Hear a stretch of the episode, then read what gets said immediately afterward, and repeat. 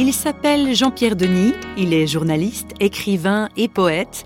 Il est l'auteur d'un livre intitulé Pourquoi le christianisme fait scandale? Sans point d'interrogation.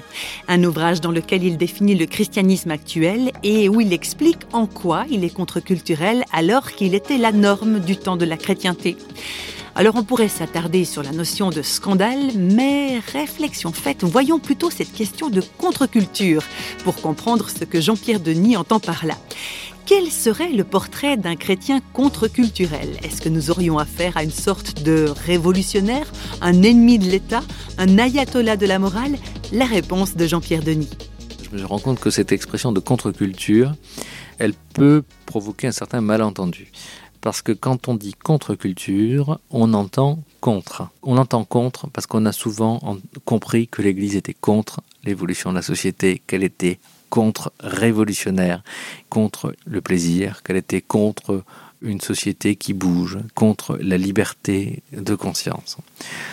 Quand je parle de contre-culture, c'est à peu près tout le contraire.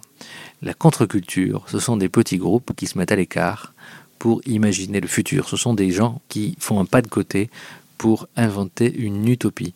Ce sont des, créateurs, ce sont des contemplatifs, ce sont des gens qui imaginent un autre monde, qui voient de, de ce fait un tout petit peu plus loin que le court-termisme et le consumérisme de leur époque. C'est ça la contre-culture, c'est ça une contre-culture. Donc le chrétien contre-culturel, c'est un chrétien qui n'a pas renoncé, on pourrait le dire tout simplement, c'est un chrétien qui dit aux hommes de notre époque, vous ne pouvez pas renoncer à l'espérance.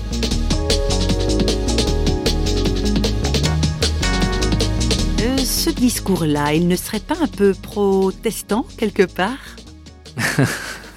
Il serait un peu protestant, oui, en effet, euh, je crois, au sens que il faut à la fois protester et attester.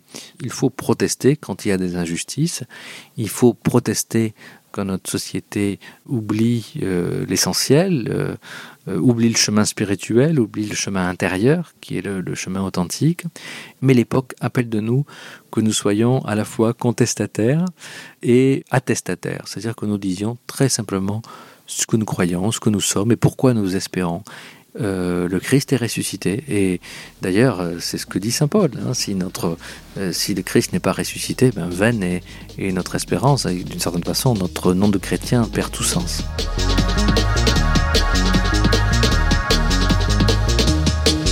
Et pour terminer, Jean-Pierre Denis fait passer le message essentiel à entendre dans nos sociétés où tout se vend et s'achète. Je dirais sur le plan théologique, le don du Christ, le don gratuit par excellence. Ça, c'est quelque chose qui, je crois, est un message euh, très fort.